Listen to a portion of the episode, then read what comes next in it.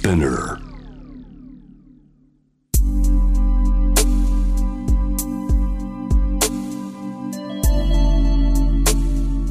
眠らない街六本木。高層ビルの一室に現れる深夜の保健室。重たいドアの向こう側。ここでは誰もが飾らない言葉で語り始める。心の声を聞き出す。特別な聴診器を持って迎えるのは酒と涙と哀愁をこよなく愛するイラストレーターの田中美咲。恋仕事家族そして性のこと。一人一人で違う。体と心のカルテ。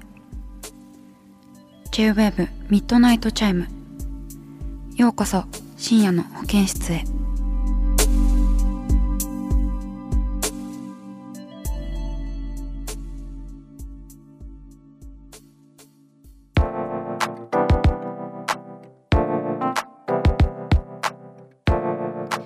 午前3時までお送りしていきます。J-WAVE ミッドナイトチャイム続いては田中美咲のファイト一筆でございます。リスナーから寄せられたお悩みに私がイラストでお答えするコーナーです。早速やっていきましょう。ラジオネーム空子さん。28歳の方です。仕事でお世話になっている先輩がいます。コミュ力が高く美意識も高くて同性の私から見ても素敵な女性です。私はファッションや美容にお金をかけないタイプで恋人もいないのですがそんな私に対して先輩は何かと世話を焼いてくれて女子力アップのための情報をくれたり何度かフリーの男性も紹介してくれました。先輩が気にかけてくれるのはとてもありがたいのですが私は地味に見られるのは仕方がないと割り切っているし恋愛や結婚にも今は関心がありません。先輩には正直に伝えたのですが遠慮や謙遜していると受け取られてしまいました。私の気持ちを分かってもらうにはどうしたらいいでしょうか？とのことです、えー、空子さんメッセージありがとうございます。ねその先輩にこうどこまで正直に言うかとか伝えるか伝えないのかっていうのはその先輩とこれから先どうやってあの関わっていきたいかによりますよね。でもまあ空子さんのそのあれですよね信念みたいなのがすごいしっかりとあるからなんかね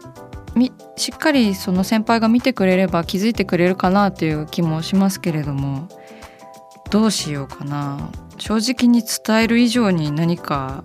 こう空子さんがやるべきことみたいなのをちょっとイラストでお答えするのですがえー、どうしようね。こう難しいですねコミュニケーションって。ね先輩もその良かれと思ってやってくれてるんでしょうしそう難しいけどうーんそうですね。まあ私の幸せをじゃあもうプレゼンしましょう。私はの私はこういうことが幸せなんですっていうのをあの先輩にちょっとプレゼンしましょうか。うん。えっ、ー、とじゃあ空子さんが幸せに思っていることをなんか空子さんらしき人間をとりあえず書いてき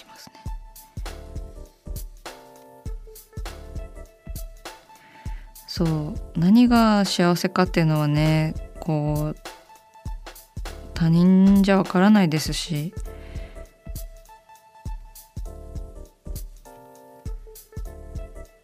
全然なんかあえてその先輩が全然共感できないような幸せと思っていることを言ってみるとかね。あのあこの子そんなことを幸せと思ってるんだ。じゃあもう何もアドバイスできないみたいなぐらいレベルの。私はあの食用の虫を食べることが本当に幸せで疲れた仕事の後の虫が最高なんですよみたいな感じで。あのちょっとねその空子さんが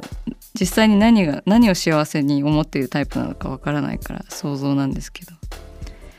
あのこうありえないぐらい突飛なこう幸せを先輩にこう雑談として話してみるっていうのはいかがでしょうか？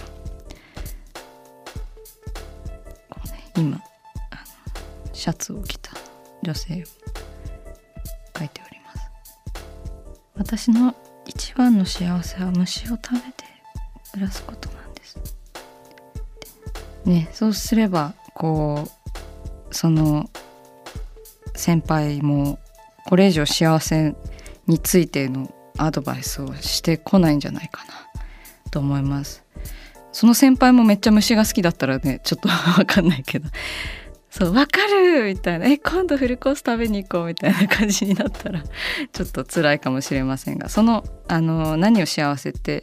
あのプレゼンするかは空子さんにお任せします。はいイラストが完成しました。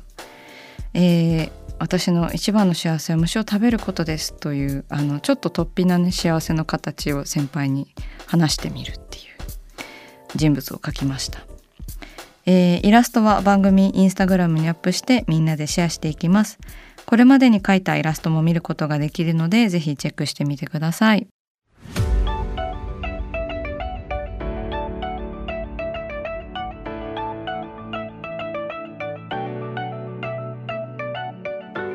さあ始まりました。田中美咲の六畳一間。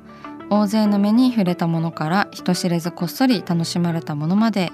イラストレーター田中美咲の作品を作者自ら紹介します。この時間は番組スタッフと一緒にお送りします。よろしくお願いします。よろしくお願いします。久しぶりですね。お久しぶりですね。そうずっと熊本にいましたからね。私が、はい。じゃあそれでは美咲さん今夜の一枚は12月のセンチメンタル。でございます。なんか喉の奥からカエルみたいな音になったんですけど。大丈夫そうですか？なんかスズムシみたいな音しましたけれども。はい。12月のセンチメンタルということで、はい、もうねさっきもあのー冬の歌を聞いて私はすごいグッときて泣いてしまいそうだったんですけど、うん、12月ってなんかとにかくこう悲しい。悲しい まあななんでしょうねでもクリスマスとかねイベントはたくさんあるんですけど、うん、なんかこの今年が終わってしまう悲しさ寂しさみたいなものもあるんですかね。うん、であのこちらの絵は私があのインスタグラムに投稿したイラストとなっておりまして、はい、あの遡って見ていただくと分かると思うんですがまあ青いソファーに座ってこう黄色い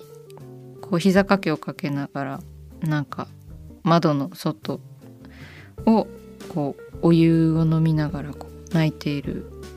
女性のイラストですね。はいでこの絵は本当になんかなんでしょうねこう、まあ、12月に限らず私は割とあのマイナス思考かつおセンチおセンチ目のあの性格をしてるんですけれども最近はねもうちょっとあの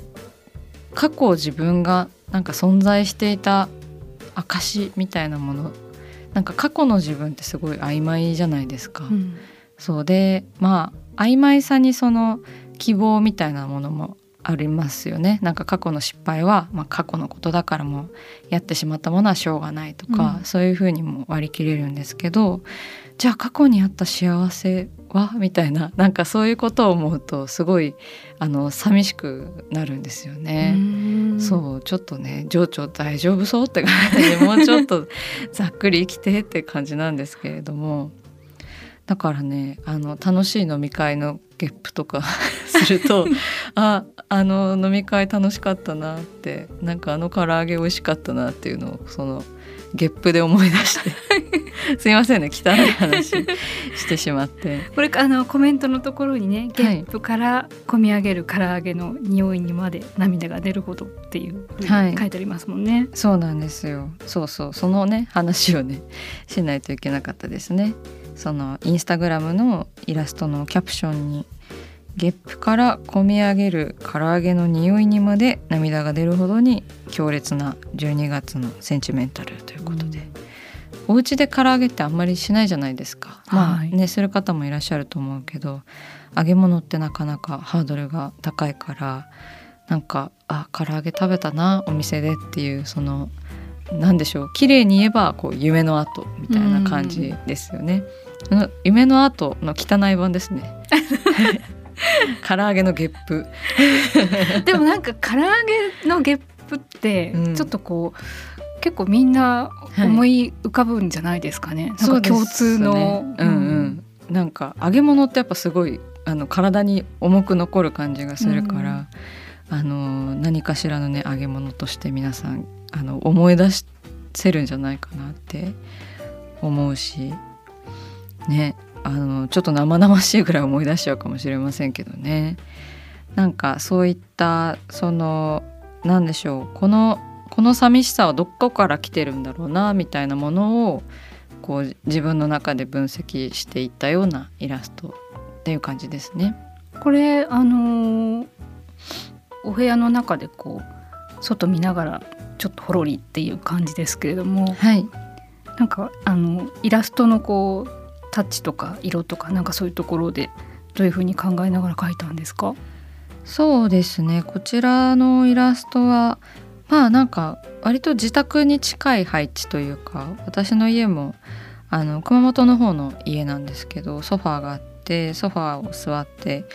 たらすぐ後ろに窓があって、うん、カーテンを開けるとちょっと寒いんですよね窓の冷気で。でなんかカーテンを開けるとね窓からの景色が異常に悪いんですよ。悪い？我が家はすっごいなんか、うん、あのドヨーンとしたあの外の景色でなんかすごいトタン屋根の駐車場のやが見下ろせるような感じのなんか灰色の、うん、あの窓をしておりましてだから雪が降ってもねなんか全然こうなんか生えないというか 写真撮りづらいなみたいな。こう向かいのアパートのガラスにこうなんかいつまでも台風の時にこう割れ割れるのを防止されているガムテープがずっと貼ってあるような なんかそういうこう窓際なのでなんかそういうその虚しさもちょっと書きたかったところではありますね。うん、うんでもこうなんかブランケットとかセーターとかあとちょちょっとこのカーテンの感じとかからもなんかでもお部屋の中は少しこうあったかいっていうかふわっとした感じがしますね、うんうん、それと逆にそのちょっと寂しい気持ちのコントラストがなんか、うん、うん、感じられるなと思いました。そうですね、うん、なんか部屋の中はこうあったかく見えるようにあの黄色とかを使ったような気がします。でやっぱり黄色に入るのはなんかブルーかなと思ってそういったバランスであの色は決めました。であとはなんか靴下脱げ脱いでるっていうね。うん。こう「ただいま」ってしてピッてこうあの暖房をつけてとりあえずお湯沸かしてお湯が沸けたらあの飲んでそれでこうお湯飲んできたらちょっと暖かくなったからこうブランケットの中で靴下を脱いだりとかしてみたいなそういうこうポンポンポンっていう生活の流れが一枚で見えるような感じにしました。